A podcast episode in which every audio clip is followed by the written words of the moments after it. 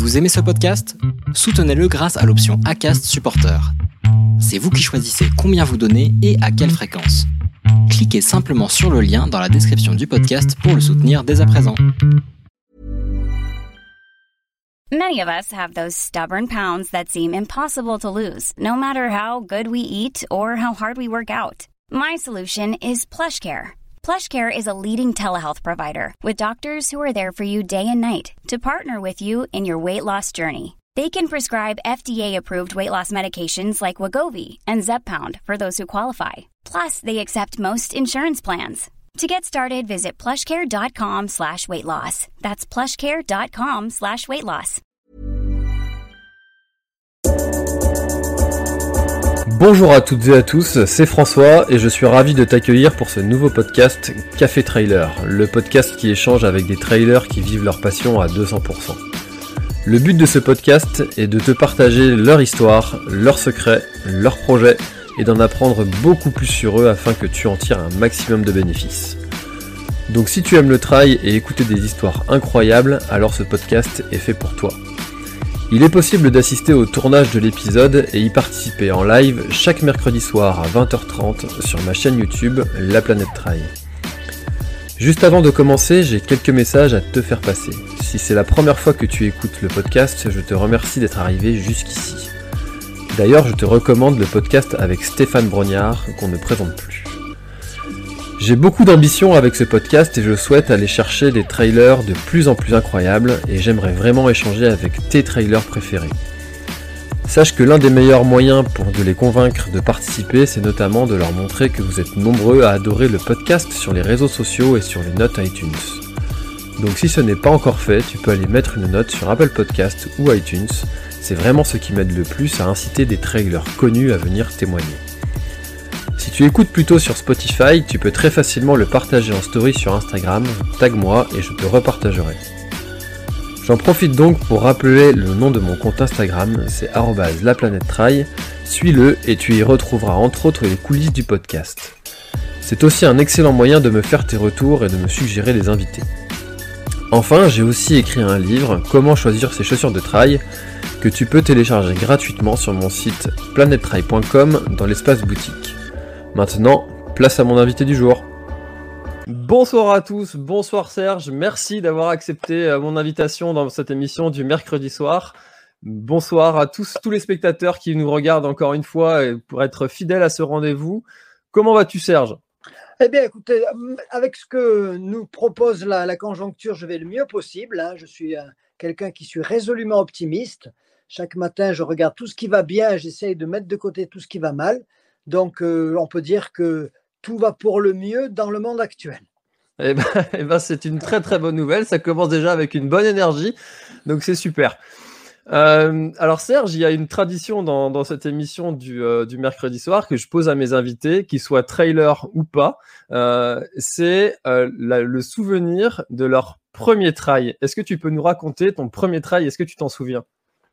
Alors, euh, on va dire trail, c'est un mot, c'est un mot, c'est un mot, un, mot tiroir, trail. On y met tout ce que l'on veut. S'il s'agit d'une course sur des sentiers euh, avec un dossard et un classement, ça doit être le cross de Charence en 1975. C'était 12 kilomètres 12 km dans le domaine de Charence, là où j'habite aujourd'hui d'ailleurs maintenant, et qui était organisé par le club de l'Union sportive gapençaise, maintenant qui s'appelle le Gap Athlétisme, et qui traditionnellement euh, faisait une course sur euh, les fêtes votives. La tradition dans les espaces ruraux, dans les milieux de montagne, c'est que le jour de la Saint-Louis, euh, il y avait le concours de pétanque et la course à pied.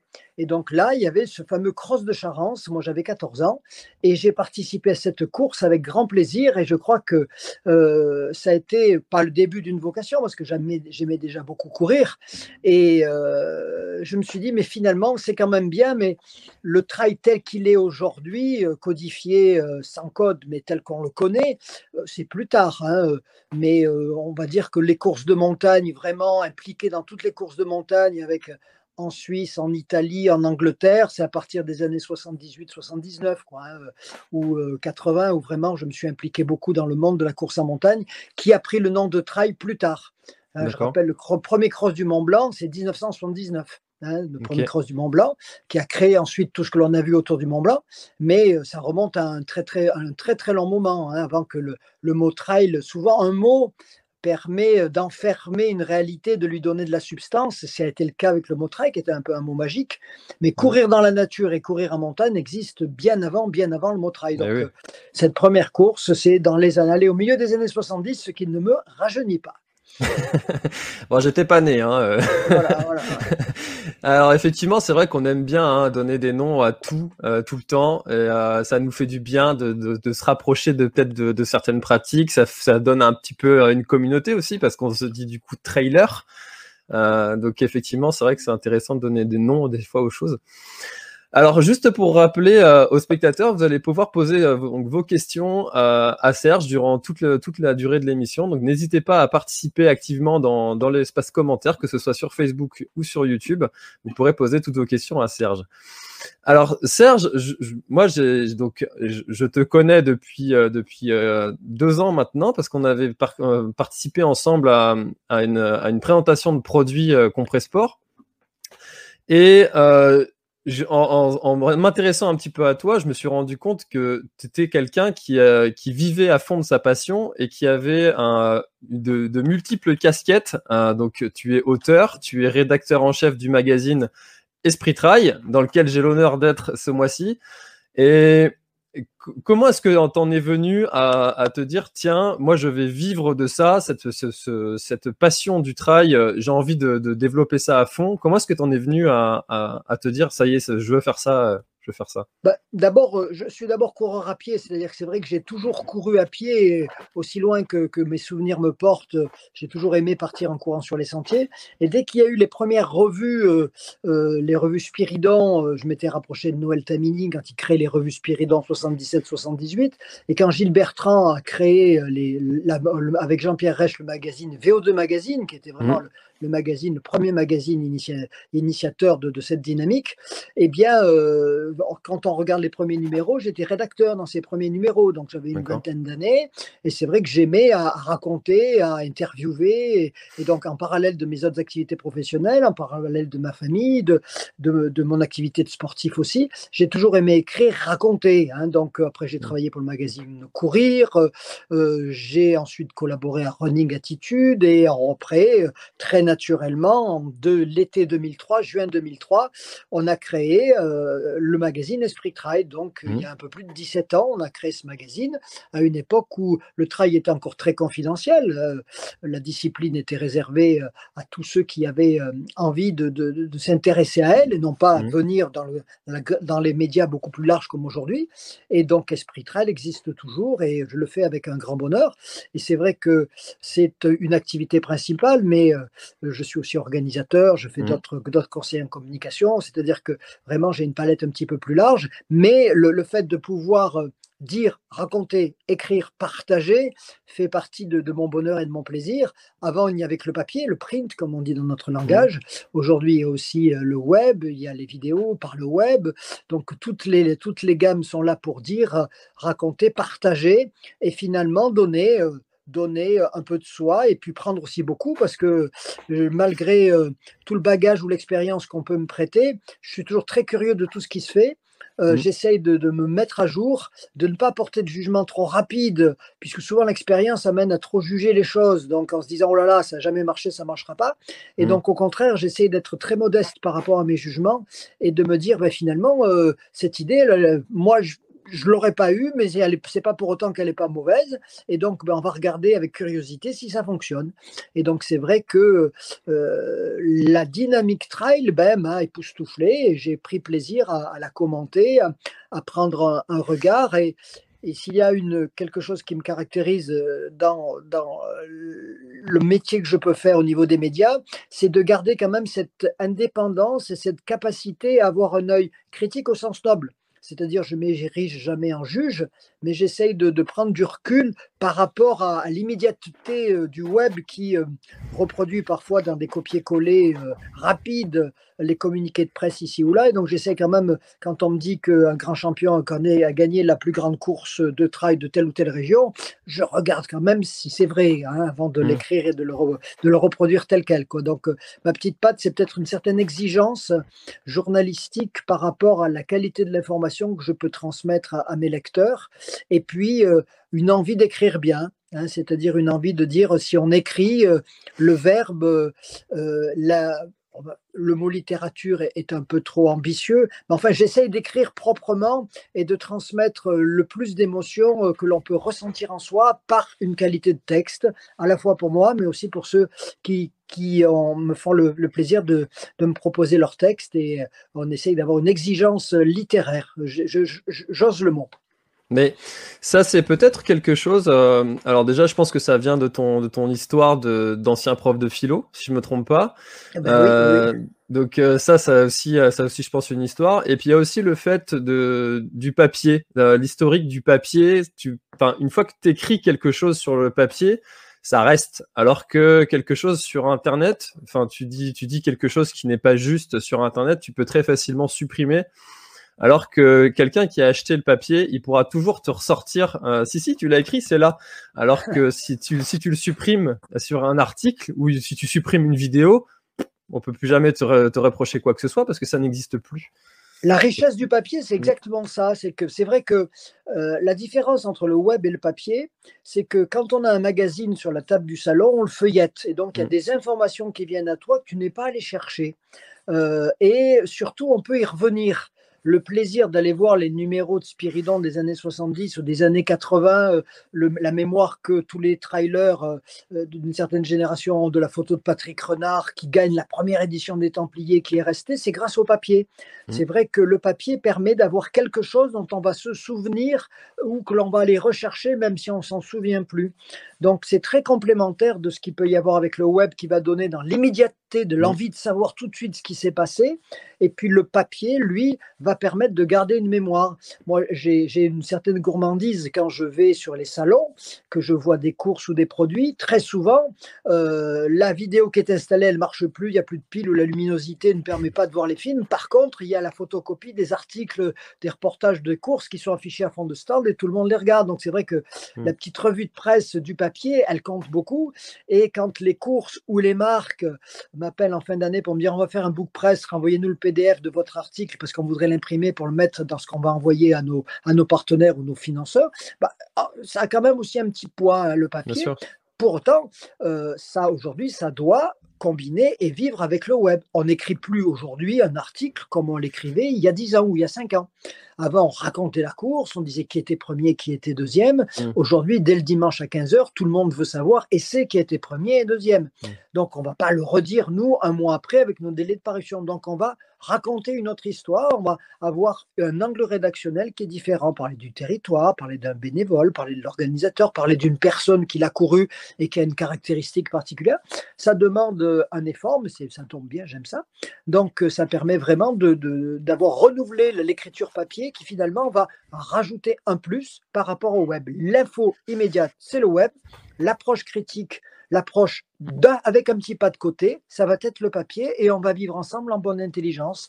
Et euh, nos chiffres de vente, ce que l'on voit aussi dans d'autres mondes de la communication autres que le trail ou le sport, me montrent que le tout web et euh, l'idée qu'avaient parfois les chargés de communication sur le tout web est en train d'être de passer. Et on a plutôt ce qu'on appelle un cross-branding, c'est-à-dire un, un cross-média avec plusieurs médias qui vivent ensemble pour promouvoir de manière globale un produit, une image, une marque, transmettre une information. Bien sûr, je suis tout à fait d'accord avec ça. En fait, il y, a, plein de gens qui, euh, qui vont préférer un média plutôt qu'un autre, plutôt préférer une façon de faire plutôt qu'une autre. Et puis, bah, c'est OK. Il en faut pour tout le monde. Il n'y a pas, y a pas de, de, de, problème avec ça. Et moi, je suis, enfin, ouais, je, suis tout à fait d'accord avec ça. Et c'est vrai que j'ai toujours, pourtant je suis très très digital, hein, je suis très dans cette génération très digitale et pour autant j'ai toujours plaisir à, à, prendre un magazine, à regarder des articles et puis même des fois des découvrir des personnalités que finalement j'aurais jamais été lire en fait un, article sur un portrait par exemple de quelqu'un.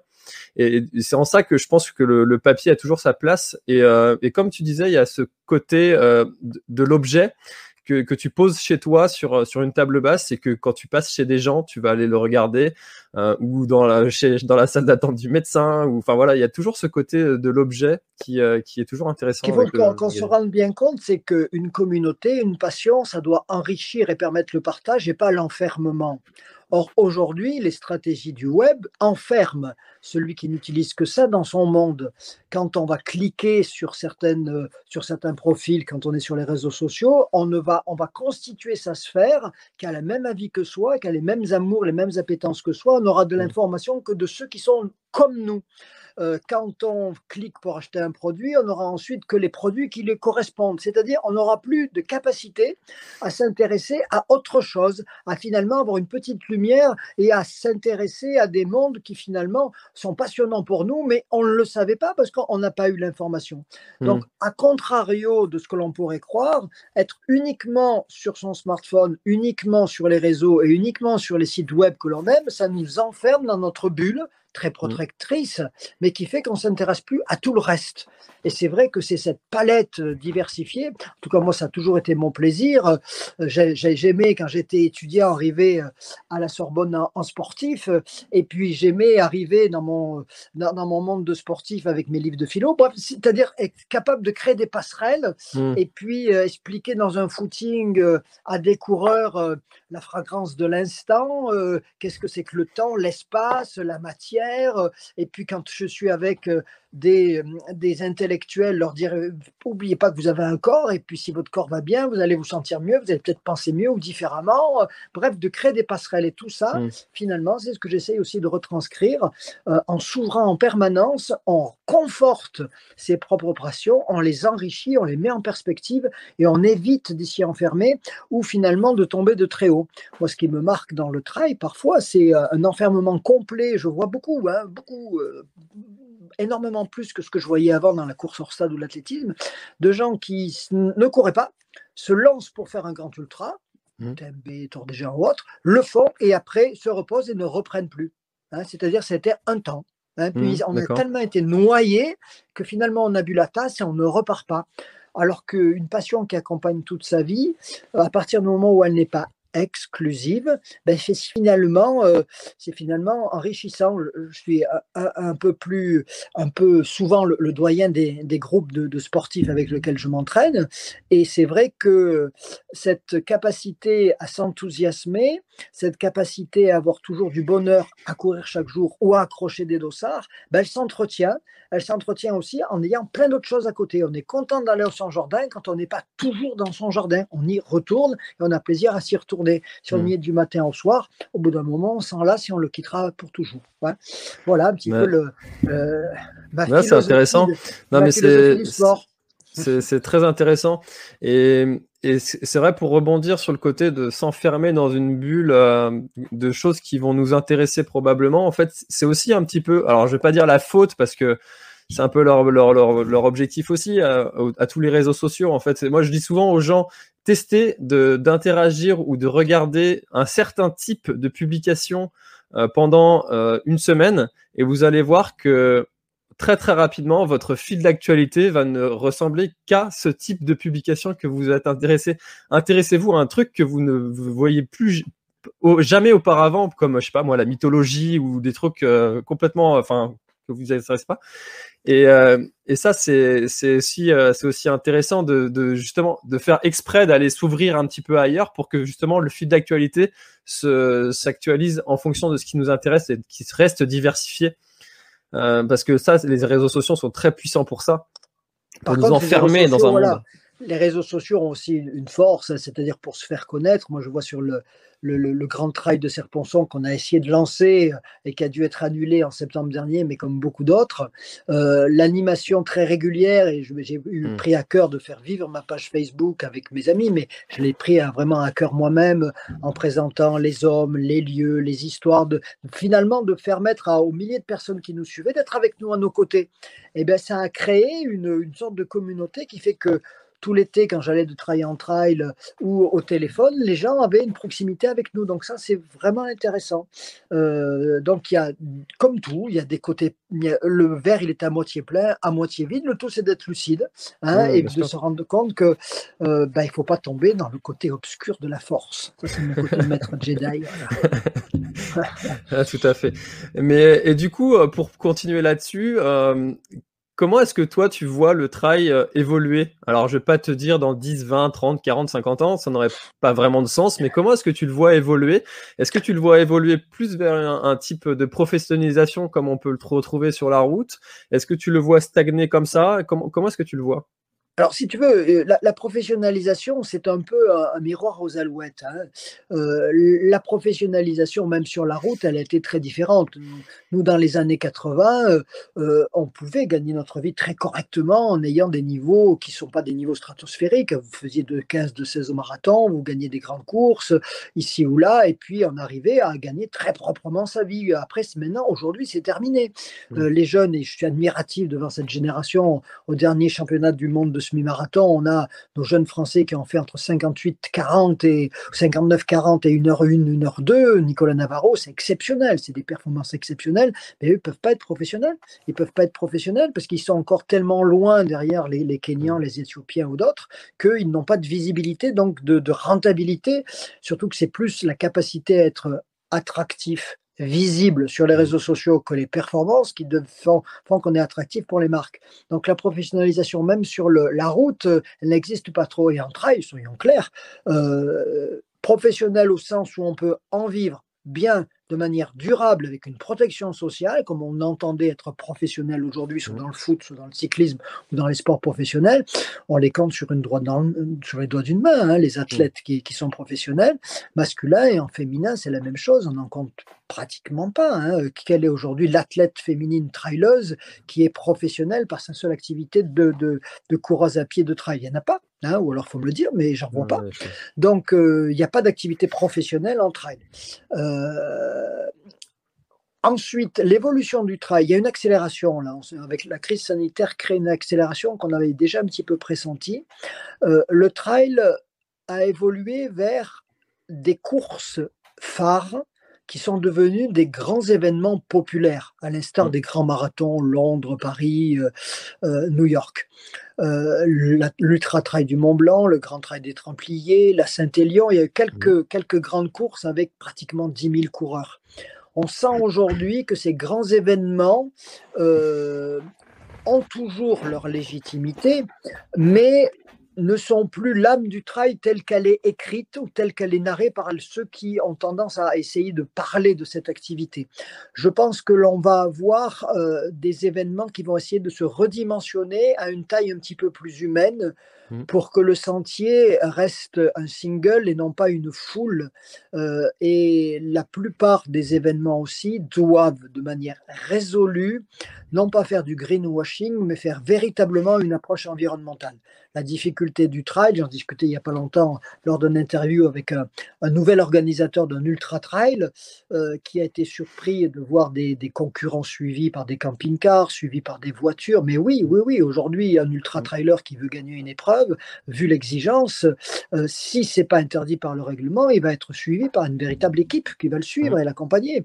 Donc, euh, si on ne réglemente pas, si on ne réglemente pas ça, pourtant le trail dit pas de règlement, mais si on ne réglemente pas ça, on peut avoir avoir 1000 coureurs et 300 voitures ou 400 voitures qui suivent de loin en loin. Alors, est-ce qu'on a envie de ça La réflexion, elle est là, c'est-à-dire est-ce que le trail, s'il veut rester dans ses, dans ses fondamentaux qui est la nature, le coureur, le sentier, le dépassement de soi dans un certain dénuement, c'était ça l'esprit du trail, bah, il doit re-réfléchir à ça. Il peut y avoir des grands événements populaires. Ces grands, événements populaires doivent s'organiser pour produire euh, euh, un développement durable à long terme et euh, arriver à avoir ici ou là des épreuves qui soient beaucoup plus en phase avec leur territoire. Parce que la grande richesse du trail par rapport à l'athlétisme ou à la course sur route, c'est véritablement de permettre le partage et la rencontre. Moi, ce qui me mmh. marque, euh, hormis quelques épreuves classiques comme André Giraud qui voulait faire découvrir Massin et Cassis et son, son, territoire, comme Jean-Claude Moulin qui voulait ouvrir la, Lozère entre Marvojol et Mende, c'est que souvent les courses hors stade, des corridas ou des courses sur route qu'on mettait par praticité dans des banlieues de grandes villes pour pas déranger le centre-ville, avaient une certaine anonymat et, et on rencontrait pas grand monde. On avait uniquement le, ligne de départ et puis euh, son chrono qu'on allait voir à l'arrivée. Mmh. Alors que le trail a vraiment occasionné des très belles rencontres mmh. parce que une grande majorité des trails sont organisés par des trailers, quel que soit leur niveau, qui ont pris beaucoup de plaisir à être dans leur pays et qui ont envie de l'ouvrir à beaucoup d'autres.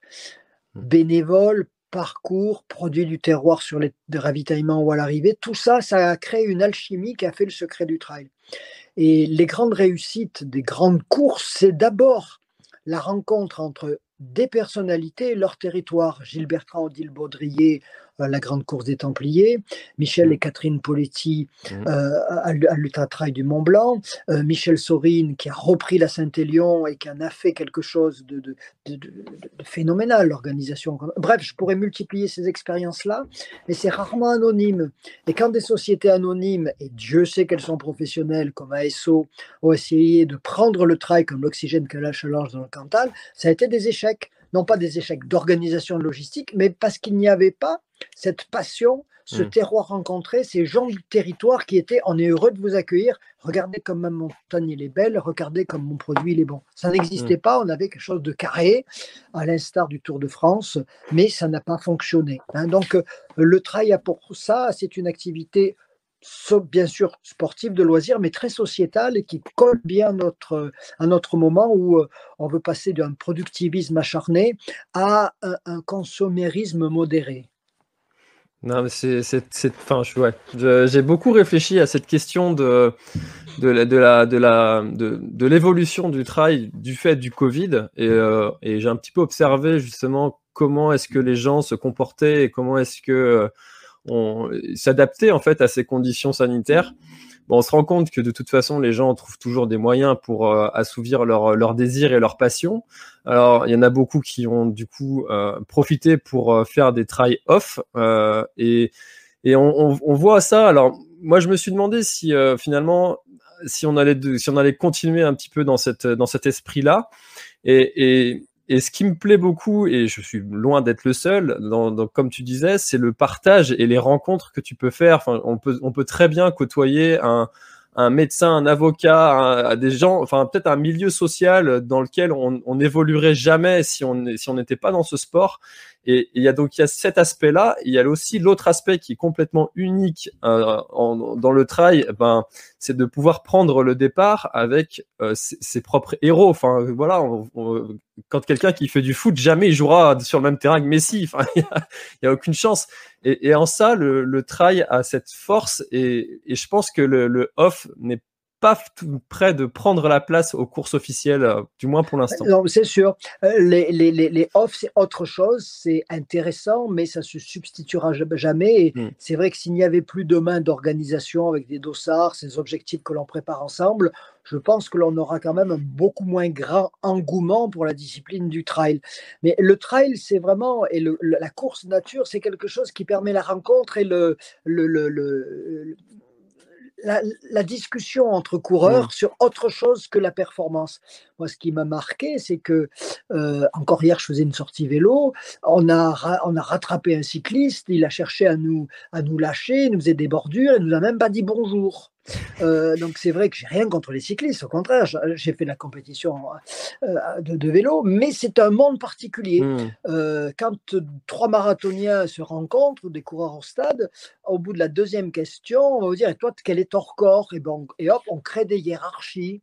Ça n'existe pas en trail. Et c'est mmh. vrai que, on va dire, quelle course tu as fait, est-ce que tu l'as terminé Si tu l'as pas terminé, bon, c'est dommage, c'était bloqué à telle, à telle barrière horaire, mais tu arriveras l'année prochaine Bref, mmh. il n'y a pas cette, cette hiérarchisation par la pure performance.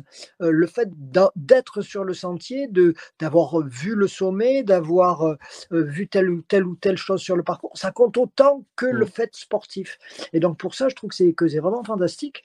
Et quand on va dans les, dans les groupes de trail, les, club formel ou club informel. Moi, j'adore ça parce qu'il y a, y a à peu près tout le monde. Il y a le débutant mmh. qu'on va essayer de conseiller, puis on va marcher un peu ensemble, et puis on va monter au sommet, revenir le chercher, le raccompagner.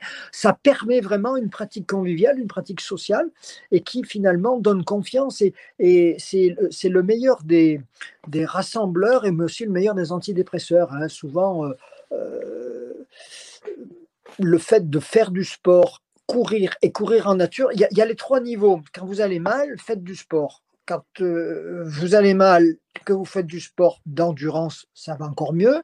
Et quand vous allez mal, que vous faites du sport d'endurance et dans la nature, ça va encore encore mieux. Hein. Donc finalement, euh, le travail va bien à notre instant. Et, et dans les moments de confinement, dans les moments où, comme aujourd'hui, euh, tu es porteur de projet, je le suis aussi, on peut avoir des inquiétudes sur demain. Ben bon, finalement, c'est comme une course. On prend le départ, on n'est pas sûr d'être d'être à l'arrivée, mais si on ne va pas s'entraîner, ben on prend le départ, on est sûr de ne pas terminer. Donc finalement, la vie, c'est comme ça, et chaque matin, c'est un pari. Est-ce que je serai encore vivant ce soir? Ben, C'est la même chose. On va le prendre ce pari-là, de dire que on est plutôt en bonne santé, on va essayer de se préserver, on va essayer de porter des projets, et c'est parce qu'on fait des projets qu'on est heureux. Et puis si on y arrive, c'est bien. Si on n'y arrive pas, on a été heureux de le mener. Et si en plus on le mène avec d'autres, si on a une petite équipe, ben c'est fantastique. Donc c'est le, la leçon de vie qui est euh, la leçon de vie en acte par, par la course, par le sport et par la nature. Parce que c'est vrai que quand on court dans la nature, on a des obstacles, on a des descentes, on a des montées, on a la diversité qu'on peut voir dans un quotidien, dans une journée, dans une semaine, dans la vie entière. De toute façon, c'est vrai que ce que je dis souvent, c'est que la vie est une suite de résolution de problèmes successifs. Une fois que mhm. tu en as résolu un, il y en a un autre qui arrive, etc., etc., etc. Alors, une fois que tu as compris ça et que tu l'as admis, bon, bah, on les prend un par un et puis, euh, et puis on, et puis on et Il y a deux types de problèmes, François. Il y a deux types de problèmes. Il y a le problème sur lequel on ne peut rien. Vraiment, c'est pas toi, c'est pas moi qui vont, aller trouver le vaccin pour, euh, pour le Covid, par exemple, mm. ou euh, pour euh, lutter contre les. Enfin, il y a des problèmes, on n'y peut rien. Donc, mm. on les met de côté. Soit on est capable d'agir sur ces problèmes-là et on va s'investir, soit on les met de mm. côté et on va pas se pourrir la vie en se répétant tous les jours Ah là là, il y a le Covid. Et puis il y a les problèmes que l'on peut régler parce qu'ils sont dans sa sphère de compétence ou dans sa sphère intime. Et donc là, eh bien, on va s'armer pour arriver à les résoudre. Et c'est le fait de s'armer pour arriver à les résoudre qui vont nous faire avancer. Hein, il y a, il y a, je vais pas faire de philosophie, mais il y a. Ah, si, si, regarde, on ressent la philosophie ce soir, c'est beau. Voilà, voilà. on, a, moi, j'adore euh, euh, je trouve que le trailer ou le trailer, c'est vraiment Sisyphe dans le mythe de Sisyphe d'Albert Camus.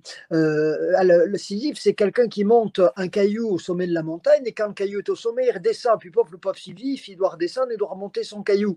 Et puis finalement, euh, Albert Camus dit mais, bah, il faut imaginer Sisyphe heureux, parce qu'il a un but, il monte son caillou. Et puis ça suffit à le rendre heureux. Hein, il n'y a pas d'autre choix. On est sur Terre, on est vivant. Soit on dit voilà, mais pourquoi je suis en vie Qu'est-ce qui se passe bah Non, bah, on y va, on fonce. Et puis on prend du plaisir à chaque instant.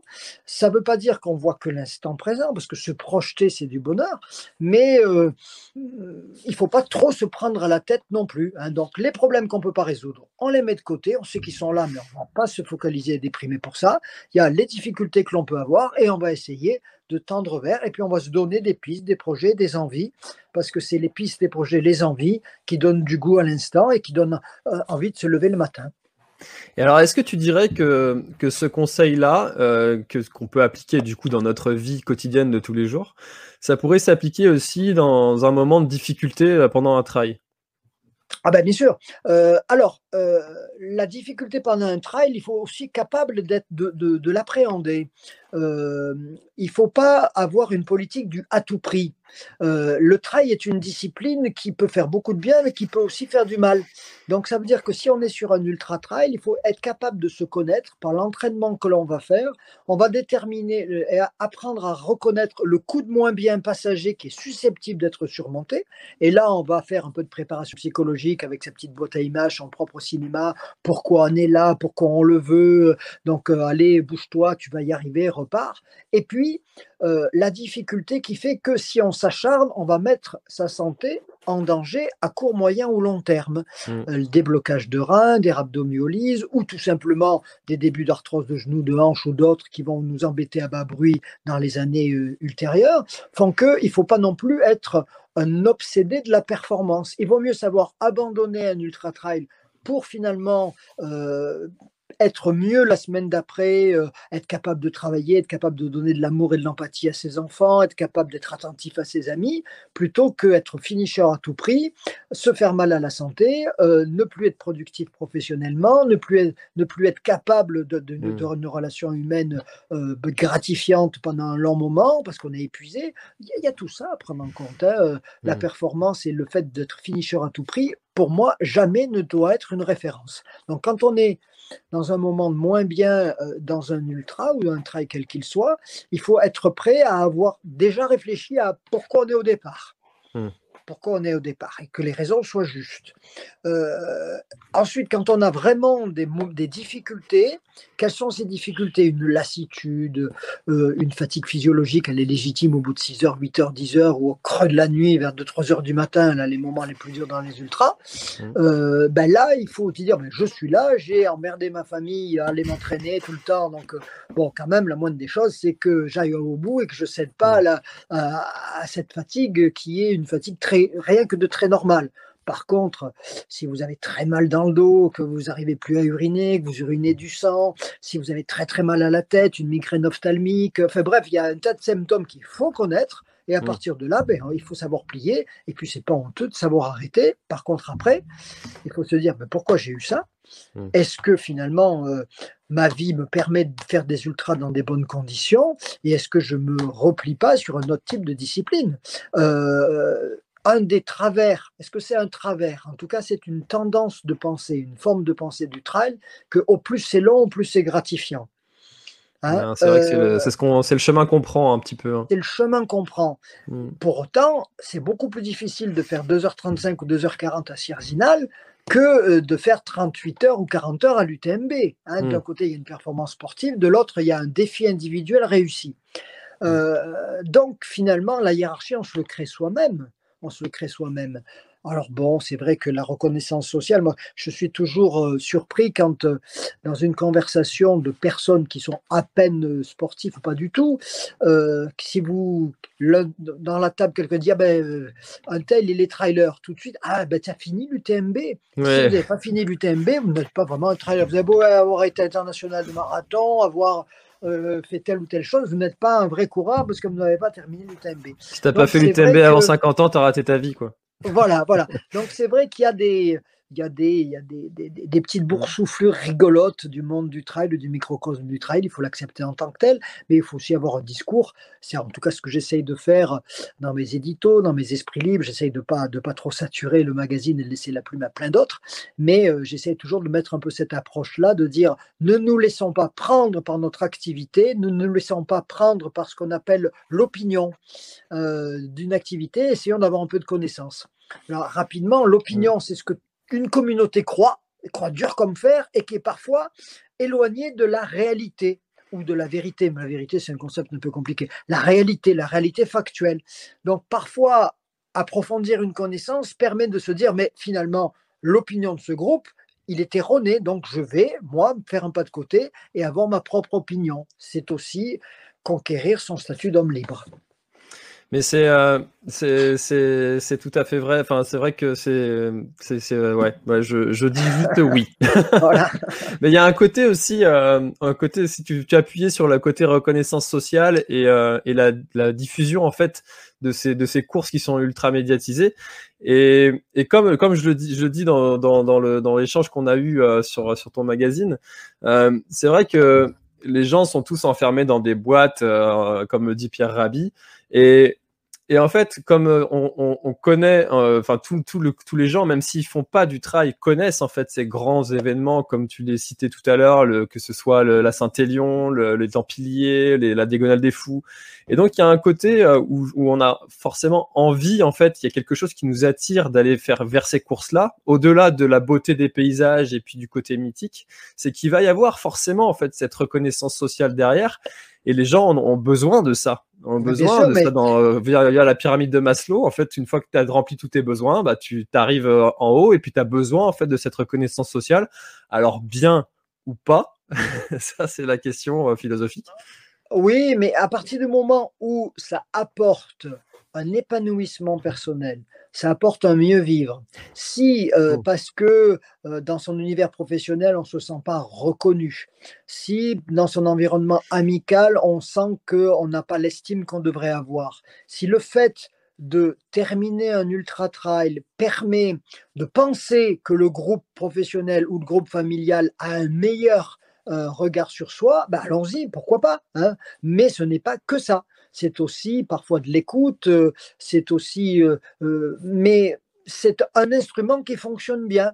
Et en tout cas, quelqu'un qui est mal dans son boulot, il vaut mieux qu'il se dise je vais préparer un ultra trail, le terminer, plutôt qu'il aille euh, s'alcooliser ou qui déprime et qui se remplit de benzodiazépines. Hein. Donc euh, finalement, euh, c'est une activité sociale gratifiante qui permet, dans la sphère de la vie, dans toutes ses facettes, permet d'avoir un mieux vivre. Alors le tout, c'est qu'il n'y ait pas un, trou derrière, parce que des activités peuvent être reconduites dans le long terme. Faire de l'ultra-trail, si on n'a pas les si on n'a pas sacrifié un entraînement minimum, si on n'a pas une hygiène de vie minimum, ça peut amener à la blessure, ça peut amener à l'abandon. Et donc, le but initial qui était de se gratifier socialement, bah, il ne va pas vraiment réussir. Donc, bien définir ses objectifs et se donner les moyens d'y arriver, c'est aussi, euh, pour revenir à ce qu'on peut lire sur ton site, euh, sur tes conseils que tu donnes dans tes formations ou dans mon magazine, c'est que finalement,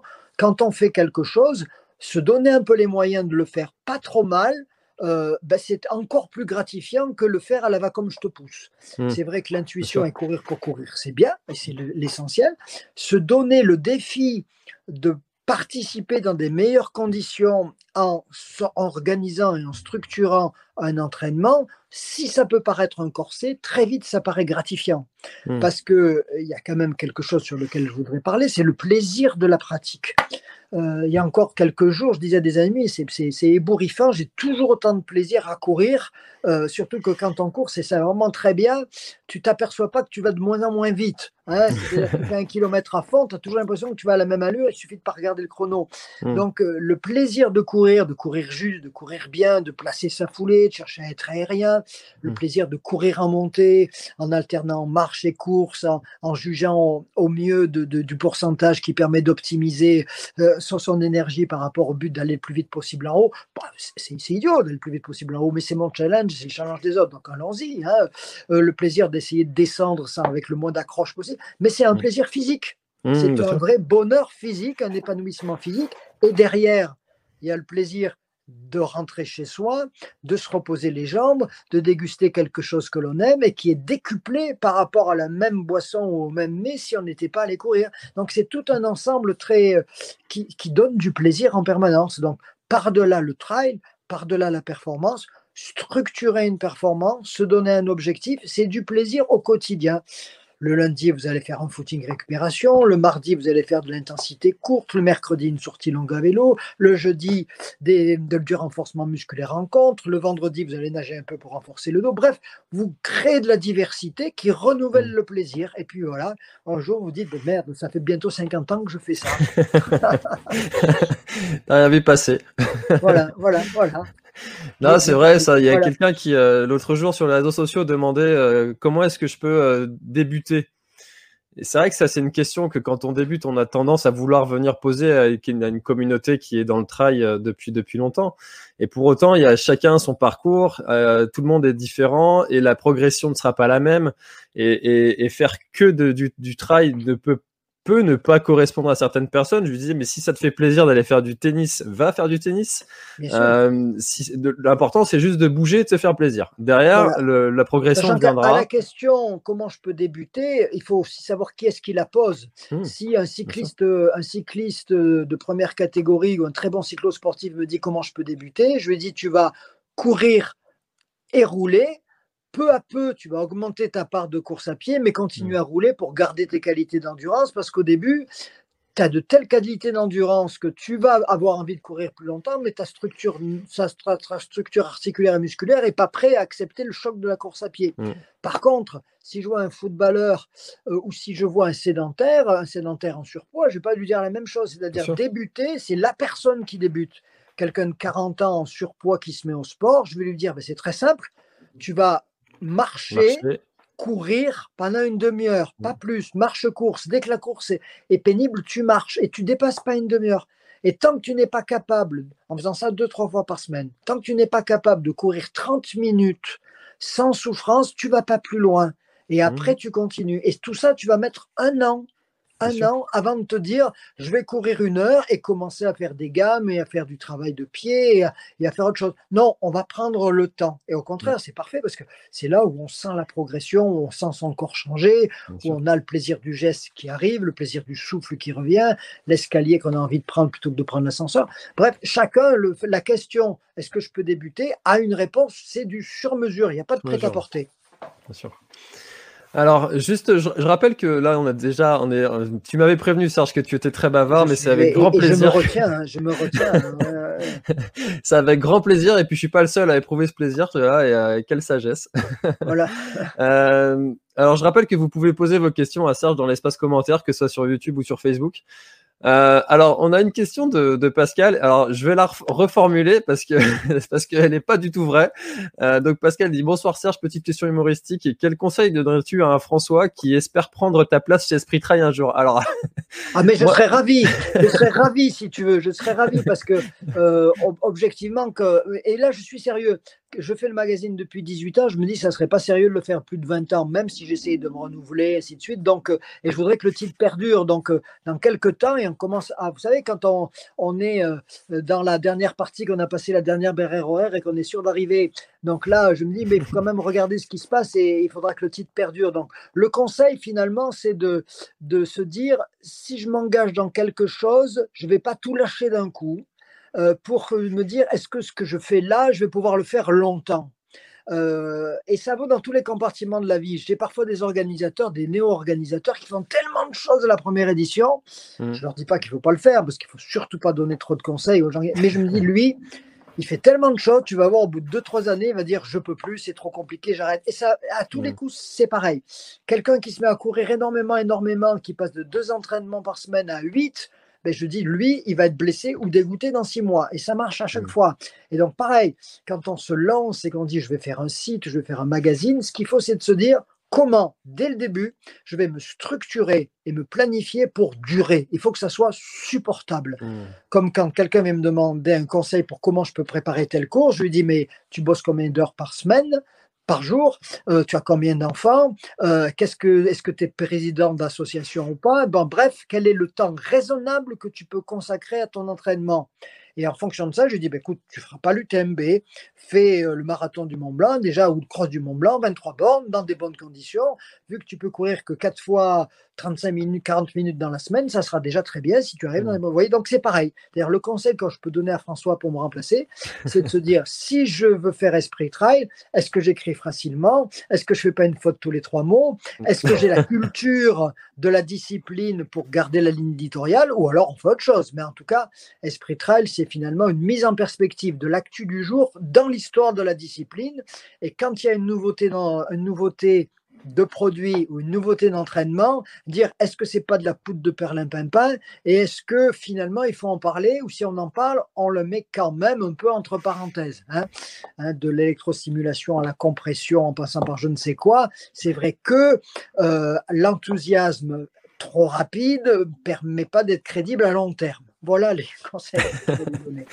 bah, il y a quand même dans le mot, euh, dans, dans, dans, le mot du, enfin dans le nom du magazine, il y a quand même le mot esprit. Et il euh, faut quand même avoir un petit peu euh, d'esprit de sagesse, de recul, qui, qui, faut l'avoir quoi. Parce que si, si tu n'incarnes pas ça, tu c'est pas, pas légitime, pas crédible pour pour pour pour pouvoir en parler.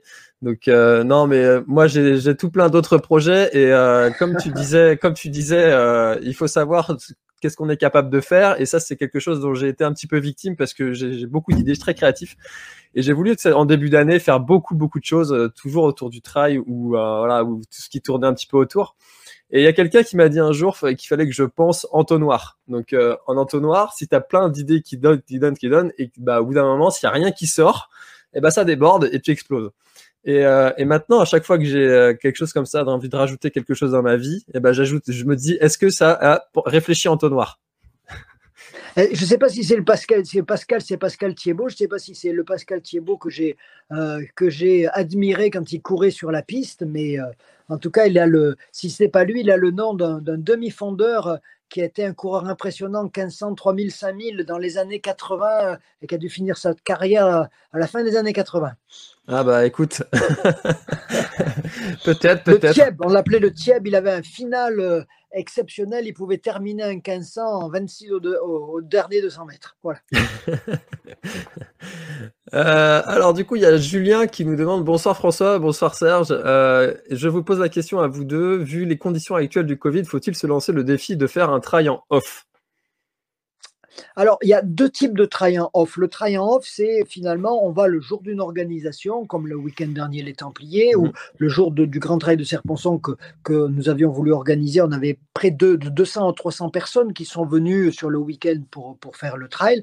Si c'est une motivation, oui, c'est bien. Euh, je crois qu'à partir du moment où on a envie de faire quelque chose, euh, ben, il faut le faire, surtout si on le fait à plusieurs. Euh, un try-off, ça peut être aussi se faire un défi personnel, parce que se dire on va aller de tel point à tel point euh, parce que ce parcours m'intéresse ou parce qu'il a un intérêt général, le GR20, euh, GR54, ou tout simplement le sentier qui part de chez soi et qui va sur telle ou telle montagne ou qui fait le tour mmh. de son terroir, bah, à partir du moment où c'est votre projet, que ce projet vous met sur le sentier, qui vous donne de la motivation pour vous lever le matin, pour aller mettre les baskets, c'est souvent le moment le plus dur. Enfin, une fois qu'on est dedans, quand on a fait les premiers pas, le plaisir arrive tout de suite. Eh ben, il faut le faire. Il faut le faire. Je crois que j'avais dû écrire un texte sur le défi du quotidien, que finalement, les grands défis, euh, courir 200 bornes, 300 bornes, faire le torche des géants, c'est bien, mais que le plus dur, c'est le défi du quotidien. Se tenir à euh, ce qu'on peut appeler une hygiène de vie, le mot est un peu tristouné, mais à une certaine rectitude personnelle, un entraînement régulier, apprendre à manger ce qui nous fait du bien et non enfin bref, une certaine somme de principes personnels qu'on peut appliquer, qui font du bien dans le long terme. Mais je crois qu'à partir du moment où le try-off vous permet d'avoir cette petite étincelle qui vous donne l'envie, il faut y aller. Alors, je suis tout à fait d'accord avec ça. C'est vrai que c'est avoir la discipline d'être au quotidien, de, se dire bah, ce que je fais là c'est bien, ou mettre le principe de l'effet cumulé, faire des petites choses tous les jours qui euh, te amène à des grandes choses en finale. Alors moi, ce que je conseille aux personnes que j'accompagne en ce moment, c'est de, c'est vrai que comme on, est très dans l'incertitude pour euh, pour les prochains trails, c'est de se programmer un trail euh, officiel qui nous fait plaisir. Et si jamais il n'a pas lieu, d'avoir prévu un plan B où on a prévu un autre trail, mais en off, du coup, qui, euh, qui nous ferait plaisir, un circuit qui nous ferait plaisir aussi de faire, mais de se prévoir plan A, plan B. Comme ça, ça évite d'avoir la déception de se dire, bah, j'ai fait toute cette préparation pour au final rien du tout. Euh, et de pouvoir quand même aller se défier, se, se challenger sur, euh, sur un projet. Donc ça peut être quelque chose que tu peux faire aussi, Julien, si ça t'intéresse d'utiliser cette petite technique. Par exemple, sur l'ultra-trail du Mont Blanc, moi, ce qui m'a marqué pour avoir été tellement souvent sur ce parcours, c'est que les concurrents de l'ultra-trail du Mont Blanc ont une approche très intimiste du parcours. D'abord, on part à 18h, on est tout de suite, on est tout de suite au Dôme de la Gorge, il fait nuit. Ensuite, on attame la nuit. Au, petit matin, à, Courmayeur, on est déjà complètement gazé et on finit comme on peut si on arrive à finir. Et finalement, on est dans une aventure personnelle, mais il pourrait y avoir des barres d'immeubles autour, on ne ferait pas la différence. Alors mmh. que ceux qui ont fait des recos avant, ou qui l'ont fait en off avec leur épouse, avec des amis, ils ont eu un bonheur d'être bien sûr en effort, mais de pouvoir vivre et apprécier le paysage et le sentier à leur rythme. Donc, c'est deux choses différentes. Et courir, ça ne veut pas dire obligatoirement mettre un dossard. S'entraîner et être en forme permet aussi de faire de tellement belles bambées sur les sentiers, de faire ses propres petits exploits personnels, que le trail ne se limite pas vraiment à mettre un dossard. C'est une composante essentielle pour la motivation d'une grande partie, mais dès qu'on a compris que le plaisir de courir, c'est d'abord le geste et l'euphorie que cela peut créer à long terme, les paysages que cela permet de conquérir, ben on a quand même déjà fait un grand pas personnel vers un, certain épanouissement. Mmh, tout à fait. Alors il y a Myriam qui euh, te dit merci Serge, c'est ça l'esprit trail, savoir se diriger vers des objectifs qui euh, nous sont accessibles dans un premier temps, puis se lancer et découvrir toujours avec plaisir de courir. Alors tout à fait, on en parlait tout à l'heure du plaisir de courir. Moi j'avais une question concernant euh, ton côté organisateur. Donc du coup tu nous as, on en a parlé un petit peu que tu étais organisateur du Grand Trail de Serponçon. Comment est-ce que en tant qu'organisateur tu te projettes pour 2021 euh, et comment est-ce que tu arrives, euh, si, nécessaire, à motiver en fait des équipes? On sait qu'en ce moment, c'est toujours très difficile de trouver des bénévoles. Comment est-ce qu'on fait pour, euh, pour continuer à, y croire pour l'année 2021 ah, objectivement, c'est une, une expérience qui m'enrichit énormément. Ça permet vraiment de porter un projet à plusieurs. Il y a une dizaine de jours, on, a réuni, on a réuni tout notre, ce qu'on appelle notre, notre comité technique, c'est-à-dire la, vingtaine de personnes qui portent l'organisation. On est, on est trois ou quatre, Jean-Michel Forvincent, moi-même, Olivier Péloquin, hein, c'est-à-dire on est un petit groupe, trois ou quatre, à, porter l'organisation et on est un, un, groupe un peu plus élargi d'une quinzaine. Et on était heureux de se retrouver, heureux de faire le point et l'un après l'autre, j'ai tenu à poser la question à chacun, est-ce que dans le contexte, tu veux continuer avec nous? Et donc, ils m'ont tous dit avec un grand bonheur, c'est un plaisir d'être avec toi, c'est un plaisir de continuer, de sentir l'enthousiasme que vous avez euh, sur cette organisation, et donc continuons le chemin ensemble. Et c'est vrai que cette année, reconnaissance de parcours, bûcheronnage, euh, étalonnage, euh, visite des, communes pour euh, rencontrer les maires. Mais ça a été un plaisir finalement. Donc tout mmh. le travail qu'on a fait, il n'est pas perdu. Bon, la, concrétisation sera plus tard, mais finalement les partenaires nous ont confirmé qu'ils continuaient avec nous. Mmh. Et rien qu'aujourd'hui, j'ai dû avoir deux ou trois mails de personnes qui me disent, mais quand est-ce que vous ouvrez les inscriptions pour 2021 donc, à la fois, je gère les remboursements de 2020, mais on me demande déjà d'ouvrir pour 2021. Mmh. Donc, finalement, c'est un, chantier permanent et c'est mmh. mon rocher, quoi. Hein. Et puis, euh, bah, s'il redescend une fois de plus, ben, on le remontera. Donc, euh, mais quand même, j'aimerais bien les voir sur la ligne de départ, surtout que on a prévu et une chanson que j'adore euh, au départ pour pour pour lancer tout ça. J'ai beaucoup d'émotions, j'aurais beaucoup d'émotions à voir le premier, le premier peloton partir. Mais c'est vrai que ceux qui ont fait le off, qui m'ont envoyé les photos, tous ceux qui ont fait vivre ce parcours qu'on a quand même, c'est d'abord, je le dis François Den et, et Jean-Michel Forvincent qui ont tracé ce parcours. On l'a peaufiné, on y a vécu dessus, comme vécu parce qu'on y a passé des heures et des heures et des heures. Euh, et euh, ben, c'est une belle expérience, donc on la continue. Je crois que tous les organisateurs, on, partage ça. Euh, en tout cas, les organisateurs, même ceux qui sont professionnels, je ne parle pas des grandes boîtes, mais ceux qui sont professionnels, mmh. c'est leur bébé, quoi. C'est quelque chose qui, ça peut agacer parfois aussi dans mon entourage, mais c'est vrai que ça sonne. Euh, on me demande bah alors quand est-ce que je serai remboursé, ou alors quand est-ce que vous ouvrez, ou euh, ben, finalement là, euh, vous croyez que la moyenne horaire elle est bien calculée parce qu'entre le point 1 et le point 2 c'est à 3,7 alors qu'après c'est à 3,6. Bah, ça m'amuse, j'aime bien quoi. Voilà. Donc c'est un bonheur, c'est une activité. C'est vrai que j'ai commencé ma première organisation, c'était la montée du col Bayard avec mon papa.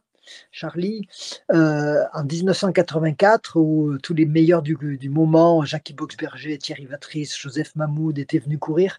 C'était un vrai bonheur. Et puis depuis, ben, chaque année, euh, pratiquement, euh, on a organisé des courses. Hein, le premier championnat de France de course en montagne, Coupe du Monde. Enfin bref, on a toujours eu des chantiers, mais j'ai jamais rien fait tout seul et je serais incapable d'organiser une épreuve tout seul. J'ai un directeur de course qui est aguerri et s'il n'est pas là, je ne saurais pas faire. J'ai, bref, j'ai toute une équipe autour de moi. Moi, finalement, je suis un peu comme un chef d'orchestre qui sait jouer mm. d'aucun instrument. Par contre, trouver la bonne harmonie, la bonne mélodie et les mm. faire jouer ensemble, ça, j'y arrive à peu près. Donc, j'ai beaucoup de chance. Bah, c'est une vraie compétence ça aussi, hein, d'être le côté un petit peu stratégie et puis de pouvoir harmonier tout ça.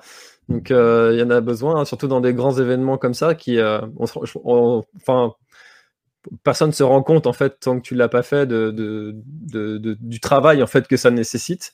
Et c'est vrai que quand on, sait que euh, sur des gros événements comme ça, bah, comme tu disais, c'est des gens qui sont qui sont à plein temps hein, sur ces projets-là. Et c'est vrai que quand on entend, bah, ça râle un petit peu quand on voit qu'il y a qu'un certain pourcentage de remboursement.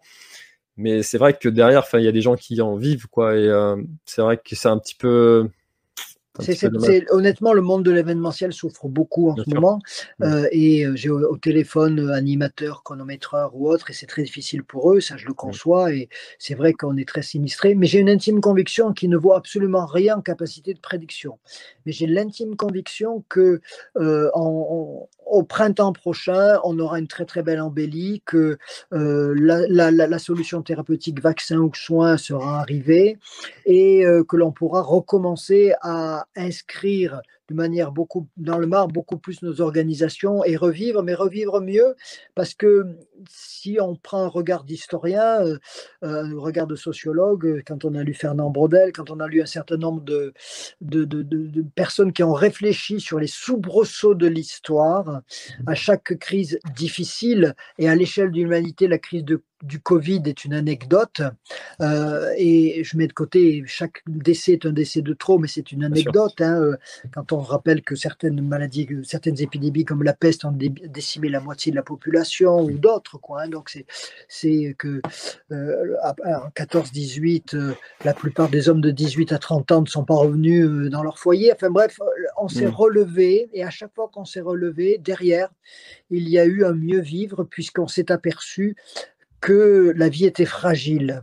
Et comme une expérience personnelle, quand on a côtoyé de près la mort, on est plus heureux de chaque jour qui vient. Mmh. Quand une société a été en grande difficulté, eh bien, elle repart avec plus de bonheur. Hein, on est point déprimé quand on était très, très traumatisé et on repart. Hein. Et donc, j'ai cette intime conviction-là. Encore une fois, c'est absolument pas la prospective ou la prédiction, c'est uniquement une intime conviction. Je suis persuadé qu'au printemps prochain, il n'y aura pas que les bourgeons et les fleurs, il y aura aussi euh, l'espoir de reconstruire quelque chose dans un, climat sanitaire apaisé. Eh ben, écoute, on peut, on peut que souhaiter que, que tu aies raison et que ta prédiction soit, soit avérée.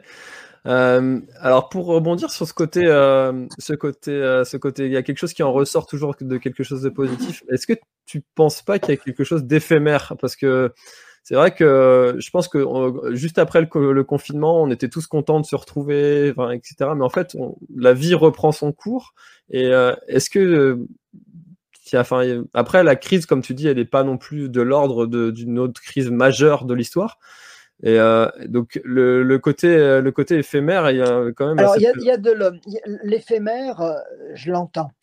on, a, on sera tous comptables de cette éphémère ou de cette durabilité. Chacun à son propre niveau. Il y a déjà des choses qui sont très structurelles. Par exemple, Aujourd'hui, l'industrie, les marques se sont rendues compte qu'elles ne pouvaient plus dépendre de la mondialisation parce que la mondialisation, qui pour eux était une constante, devient fragile. Et mmh. donc, des grandes marques vont réinternaliser soit dans l'Hexagone, soit dans l'Europe, leurs outils de production. Mmh. Euh, c'est-à-dire que si je prends chaque domaine, on s'aperçoit que la prise de conscience de la fragilité d'un modèle euh, leur demande de se réorganiser différemment. Donc il va y avoir des vrais changements structurels. Appareils de production, euh, je peux, on, peut, on peut les multiplier, mais hmm. pour faire simple, on va dire que chacun d'entre nous, on est capable, on doit être capable de faire cette analyse, de se dire, ce changement que j'ai ressenti, cette prise de conscience que j'ai eue, faisons qu'elle ne soit pas fugace et inscrivons-la dans la durée. Euh, le bonheur, il n'arrive pas sur soi, il se décrète. Le matin, si vous décidez en vous levant que tout va mal, tout ira mal. Le matin, si en vous levant, vous vous dites tiens, il y a ça qui va bien, je vais m'accrocher là-dessus et faire que tous mes tracas, tous mes soucis passent derrière ce qui va bien, ça va aller mieux. Alors, c'est facile à dire, Mm. la pratique est plus difficile, mais c'est une, c'est le mot est, c'est une assaise, c'est-à-dire c'est une manière d'aborder la vie. Et euh, objectivement, je crois que ma vie personnelle me permet de le dire. euh, J'ai pas été épargné, non loin de là. Et donc, euh, ben aujourd'hui, je peux dire que je suis un homme heureux euh, parce que j'ai décidé de l'être. Voilà. Eh ben, c'est, très très inspirant comme, comme, comme message. Alors, euh, on arrive à la fin de, de l'heure, malheureusement, parce que j'aurais bien, j'aurais bien continué euh, cet échange encore presque toute la soirée. Mais, Mais c'est Euh, bien de se donner un cadre. Voilà. Ouais, bien sûr. heure, On n'a c'est jamais dit une heure, c'est une heure. C'est- Voilà, exactement. exactement. Je- mais, je- mais je suis toujours surpris de, de la vitesse à laquelle, euh, à laquelle cette, euh, cette heure passe euh, très très vite. Et euh, donc, euh, donc euh, merci beaucoup à toi Serge d'avoir d'avoir participé. Je, je trouve que cette, cet épisode, cette émission de ce mercredi soir, pour, pour, pour le coup, elle avait vraiment, vraiment le, le, le, le titre de, de- d'esprit et de travail. On a parlé beaucoup de, de, d'esprit, de philosophie, de, de façon de penser, de façon de voir les choses, de façon de voir la vie et aussi de travail. Donc merci beaucoup euh, d'avoir d'avoir participé à cet échange, d'avoir joué le jeu. Euh, est-ce que est-ce que tu euh, tu peux nous tu peux nous dire où est-ce qu'on peut retrouver euh, tout ce que tu fais, tout ton tout tout? Où est-ce que, Oh, je où est-ce crois qu'on que peut retrouver? le, le- le plus simple, si vous voulez, moi, objectivement, les magazines Esprit Trail sont le- l'écume de ce que je peux produire. Donc, le, magazine vaut la peine d'être d'être lu et euh, on a envie de le continuer encore longtemps et de le transmettre après. Donc, euh, la seule chose que je peux dire, c'est intéressez-vous euh, à la presse écrite. Euh, je ne m'inscris pas en concurrence avec mes collègues. Trail Endurance, Wider ou Nature Trail sont des très bons magazines. On a chacun notre ligne éditoriale. Je les respecte tous beaucoup. On a du bonheur à se rencontrer. Et je veux aussi dire que les initiatives comme la tienne, François, ou tout ce que je peux voir sur la toile, ben, parfois je suis euh, vraiment euh, surpris, impressionné. Je dis ben, bravo, ben, ces jeunes, ils ont eu des très belles idées. Et, vraiment, on a une, une communauté qui est bruissante. Elle a ses travers, mais quelle communauté n'a pas de ses travers donc, si on met de côté euh, les productions qui sont vraiment pas à niveau, ben on, on arrive quand même à garder de, de tr- très belles pépites. Et, et j'ai, moi, j'ai beaucoup de bonheur quand je vais dans les voyages de presse ou dans les points presse et que je vois toute cette diversité de tous ces, ces gens qui se passionnent, qui essayent de créer leur, leur petit outil de production, euh, qui ont un, œil particulier, euh, parfois un peu de côté. euh, et, et je regarde ça avec beaucoup de gourmandise. Donc, si vous voulez vous intéresser à ce que je fais, ben finalement, c'est de d'aller piocher le magazine et de faire que parce qu'il est lu, euh, acheté, ben, il continuera à vivre et, et à offrir un regard différent, un regard euh, peut-être euh, euh, complémentaire de ce qui existe par ailleurs. Eh ben écoute, merci, un grand grand merci pour pour ce message parce que bah je ressens ta gratitude envers envers tout ce qui peut se produire sur la toile et puis je suis euh, tout à fait d'accord avec ça. Je peux que l'être être d'accord en étant acteur de ça. En tout cas, moi j'en prends beaucoup de plaisir à faire cette émission du mercredi soir, euh, des échanges toujours très enrichissants. Euh, merci beaucoup à toi Serge. Merci encore une À fois à tout, tout le monde d'avoir été parti, d'avoir participé dans l'espace commentaire. C'était euh, c'était vraiment super intéressant. Donc euh, moi je vous dis à mercredi prochain avec un nouvel invité et euh, merci encore une fois Serge, à bientôt. Bientôt. Merci d'avoir écouté cet épisode jusqu'au bout. Si tu es encore là, c'est sûrement que l'épisode t'a plu, donc n'hésite pas à le faire savoir autour de toi et à t'abonner pour ne louper aucun épisode. J'ai mis tous les liens dans la description, donc n'hésite pas à y jeter un œil. À la semaine prochaine, bye bye. Voilà, l'épisode est terminé, j'espère qu'il t'a plu. Je t'invite à aller checker NAC, comme je t'en ai parlé au tout début de l'épisode, avec le code PlanetTrail, P-L-A-N-E-T-E-T-R-A-I-L. Tu auras moins 15% sur ta commande. Et moi, je te souhaite un très, très, très, très, très bon footing, très bon trajet. Bref, ce que tu es en train de faire, je te le souhaite un très bon. Allez, à bientôt dans un prochain épisode. Bye bye.